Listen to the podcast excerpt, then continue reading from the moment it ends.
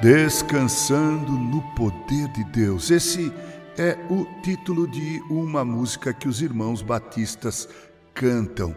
É um hino com letra e melodia muito bonitos. Cantá-lo não é difícil. É um hino que desafia a nossa fé e confiança em Deus e diz que enquanto as lutas vêm, e elas sempre vêm, você sabe disso, nós descansamos nele, em Deus. Isso quer dizer que os cristãos creem que há um Deus que cuida de nós nosso Deus é um Deus que age, intervém de acordo com seus planos e decretos eternos. Nada foge do seu controle. Charles Mello escreveu uma música intitulada Planos de Deus e que diz assim: Tristes caminhos que a vida nos dá e a esperança que cedo vai. São espinhos que a rosa tão bela não pode evitar. Tristes momentos, cenário sem cor. E a incerteza que não se vai são os ventos que trazem aos olhos o choro e a dor. Um vazio nos traz solidão, nossos pés não encontram o chão. Como olhar além do que vemos?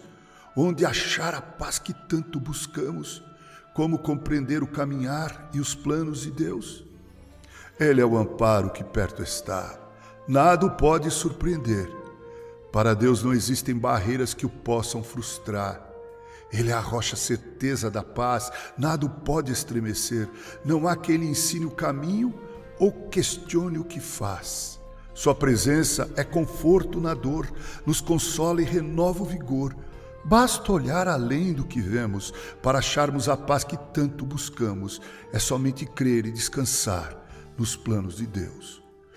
Nós, os cristãos, cremos que esse Deus é o mesmo que está conosco no alto da montanha mas também quando atravessamos o vale da sombra da morte. Até a volta gloriosa de Jesus, viveremos as agruras e dores em um mundo de pecados e de pecadores. Impossível não sofrer.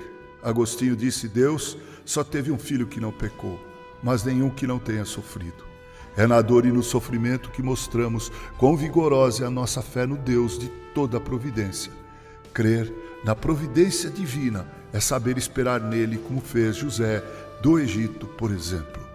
Tomar em nossas mãos aquilo que é da economia e prerrogativa divina é assumir que somos deuses. Isso é grave demais e causa dor, lamento, frustração, tragédia e infortúnio.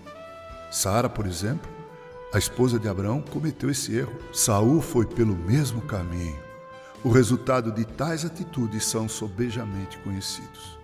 Descansemos em Deus, silenciemos nosso coração na presença daquele de onde pode vir o real conforto e consolo para nossas aflições. Como diz a linda letra da canção de Charles Melo Oliveira, basta olhar além do que vemos para acharmos a paz que tanto buscamos. É somente crer e descansar nos planos de Deus. Com carinho, o reverendo Mauro Sérgio Aiello.